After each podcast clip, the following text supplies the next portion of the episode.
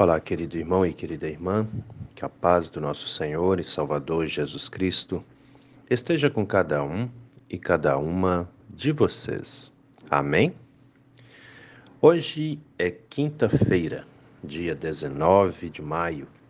Vamos meditar na palavra? As palavras das senhas diárias para hoje trazem do Antigo Testamento o Salmo 77, versículo 9, onde o salmista diz assim: Será que Deus se esqueceu de ser bondoso? Ou será que encerrou as suas misericórdias na sua ira? E do Novo Testamento, as senhas diárias trazem para hoje a carta do apóstolo Paulo aos Romanos, capítulo 5, versículo 20, onde o apóstolo Paulo escreve assim: Onde aumentou o pecado, aumentou muito mais ainda a graça.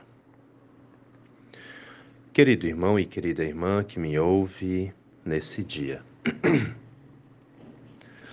alguma vez na sua vida você já teve a, a palavra certa aqui não seria nem impressão, mas é, eu creio que seria o pensamento, a, a, a ideia de que Deus deixou de te ouvir? Já parou para pensar nisso? Já teve essa essa pois é, impressão, sei lá como é que podemos chamar isso aqui, né? Esse sentimento, esse pensamento de que Deus parou de te ouvir, parou de te atender, não te ama mais, não gosta mais de você. Você já teve essa essa ideia, esse tipo de pensamento já passou em seu coração, em sua mente, em sua vida? Como é que é isso? A resposta para essa pergunta é bem interessante. Eu não sei o que, que vocês imaginam a respeito dessa questão, mas acreditem, muita gente já pensou dessa forma. Muita gente já viu a vida dessa forma, né?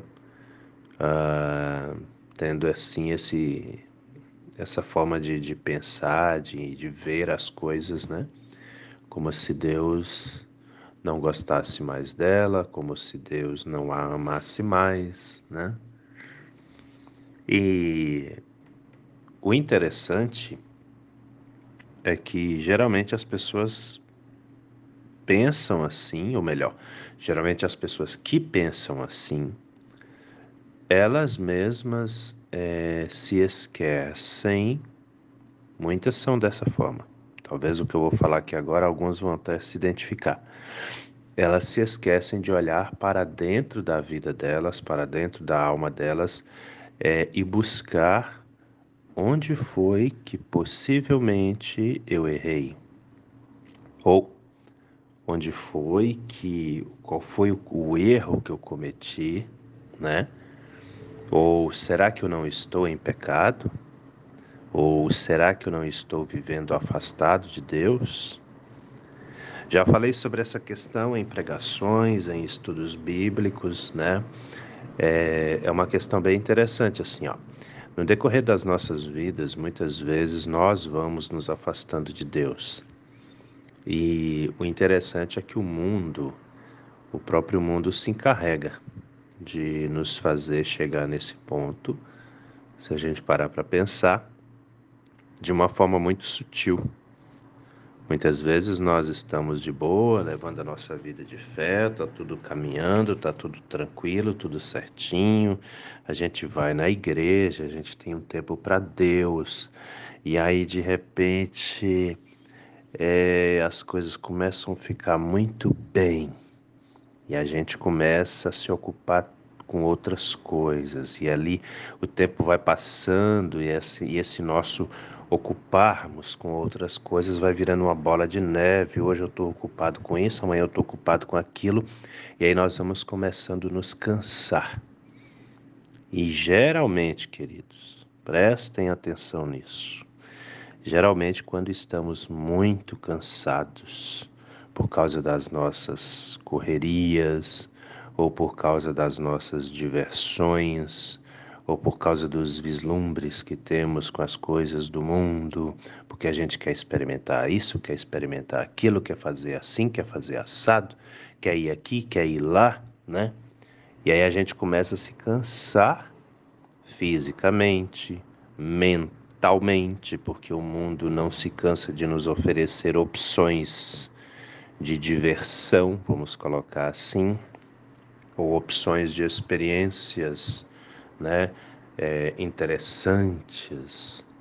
E quando a gente começa a se cansar, geralmente a gente vai começar a diminuir o nosso ritmo, a gente vai começar a diminuir as nossas é, idas em alguns lugares e geralmente a igreja está nessa lista.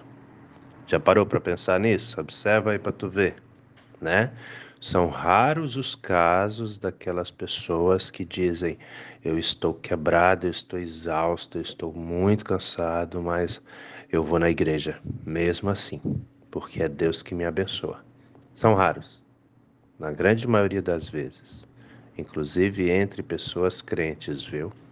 Muitas falam: Não, eu estou tão cansado que hoje eu não vou no culto, hoje eu não vou na igreja, né?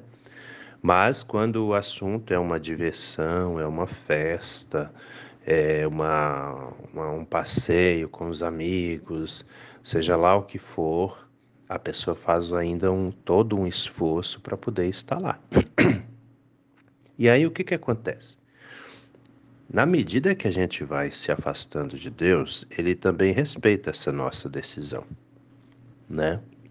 Ele não vai te pegar pela orelha e te dizer você é obrigado a caminhar comigo. Ele não faz isso, nunca. Entendem? Ele nos ama. Então o que, que acontece? Nós vamos nos afastando dele. E na medida que a gente se afasta dele, nós também ficamos vulneráveis. Porque a nossa proteção com ele não é que ele tira a proteção, não. É que nós não damos mais tanto valor. Entende? Esse que é o grande X da questão. Nós não damos mais tanto valor para uma vida de comunhão, para uma vida debaixo da graça de Deus, debaixo do poder de Deus, debaixo da proteção de Deus. Então, como isso vai perdendo valor para nós, ele vai ficando onde a gente coloca ele. E onde você coloca Deus? Porque se você coloca Deus dentro da tua vida, é lá que ele vai estar. Se você coloca ele para fora da sua vida, é lá que ele vai estar também. Ele te respeita, entende? Ele não te obriga. E essa é a questão do salmista. Ele questiona, né? Por que será que o que, que aconteceu, né? Mas olha para dentro de si. Volta-se para dentro de si e observa como está a tua vida ela realmente está de acordo com o que Deus espera? E ainda tem um detalhe muito importante: muitas pessoas culpam a Deus. Deus não me ama mais, Deus não se preocupa comigo, como se simplesmente Deus tivesse prazer em nos ver sofrer, ou como se simplesmente nós acreditássemos em um Deus indiferente, que não se preocupa conosco, quando na verdade nós sabemos que não é assim. Se ele está longe de nós, pode ter certeza absoluta disso. Se ele está longe de você, acredite, você se afastou primeiro. Na verdade, ele não se afasta. Nós é que colocamos ele para fora de nossas vidas. Observe para você ver. Né? E aí você poderia dizer, mas pastor Gil, que prova eu tenho que é assim de fato? que uma vez eu uma vez eu estava fazendo um estudo bíblico, a pessoa me perguntou, que prova eu tenho que sei que você está falando é assim mesmo, né? Olha para Jesus Cristo. Ele veio aqui. Entende? O próprio Deus vem aqui ao nosso encontro. Ele mesmo se submete a todos os sofrimentos desse mundo para que nós fôssemos salvos. O que que você fez para ser salvo? Né? Agora responda a pergunta: o que que Jesus Cristo fez para que você fosse salvo? Olha o sacrifício dele na cruz. Olha o sofrimento dele aqui nesse mundo. Por você. Entendem?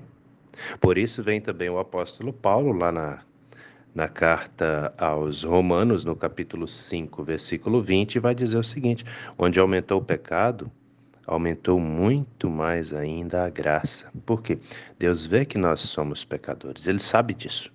E Ele nos ama do mesmo jeito. Por quê? Porque Ele não quer que nós nos percamos. Mesmo que a gente muitas vezes não está muito nem aí não, mas Ele nunca deixa de nos amar. Mesmo a gente colocando Ele para fora de nossas vidas, quando estamos em sofrimento, Ele está aí de braços abertos, só esperando a gente chamá-lo de volta e Ele vai te acolher, porque Ele te ama grandemente. Portanto, meu querido, minha querida, não se iluda com as coisas do mundo. E um detalhe muito importante: quem te faz sofrer, quando estamos em sofrimento, quem nos faz sofrer é o mundo, não é Deus, não.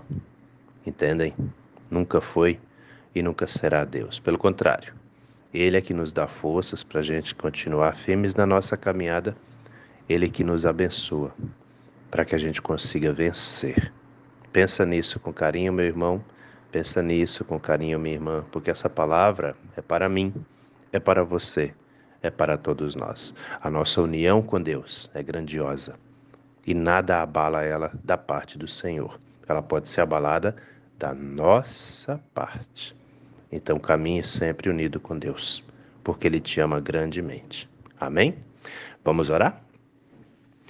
Deus eterno e todo-poderoso, nós te damos graças, Senhor, por mais esse dia de vida que recebemos das Suas mãos, pela noite que passou em que pudemos descansar, protegidos, protegidas pelo Senhor. E assim também te pedimos, Pai amado, toma as nossas vidas nas Suas mãos. Nos abençoe, nos guarde, nos guie nesse dia. Abençoe aqueles que estão voltando do trabalho, abençoe aqueles que estão indo trabalhar, aqueles que já estão trabalhando. Abençoa a nossa casa, cada membro de nossa família, meu Deus, pela ação do Seu Espírito Santo, aumente o nosso amor e o nosso temor ao Senhor, de modo que nós sintamos a Sua presença a cada instante de nossas vidas também. Da mesma forma, te pedimos, Pai amado, toque nas pessoas enfermas, as que estão em tratamentos em casa, as que estão internadas em hospitais. Esteja com todos e todas nós a cada novo dia a cada nova manhã.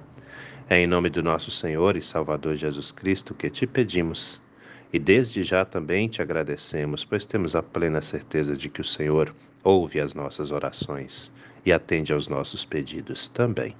Em nome de Jesus. Amém, Senhor.